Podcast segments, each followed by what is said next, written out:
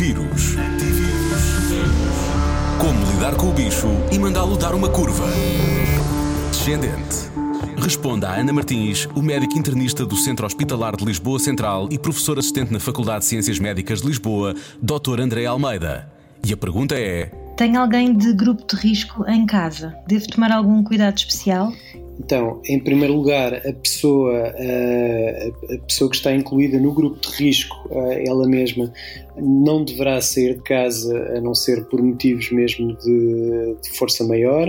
Os cuidados que uma pessoa que mora com outra, com outra pessoa que pertença a um grupo de risco devem ser os mesmos que estão recomendados para a generalidade da população, com, sendo que deve ser aplicado algum especial rigor tanto quanto possível, se for, uh, se houver oportunidade de não partilhar uh, talheres, copos, utensílios ou até mesmo quartos separados. No caso da pessoa que mora com aquela pertence a um grupo de risco, ter forçosamente que, que sair de casa, que trabalhar, que contactar mesmo com, com distanciamento social com outras pessoas, deverá, tanto quanto possível, distanciar-se dessa pessoa uh, com quem vive. Portanto, no fundo, não partilhar estes materiais e, caso possível, utilizar outra casa de banho, caso possível, utilizar uh, um, um, quarto separado ou dormir numa cama separada.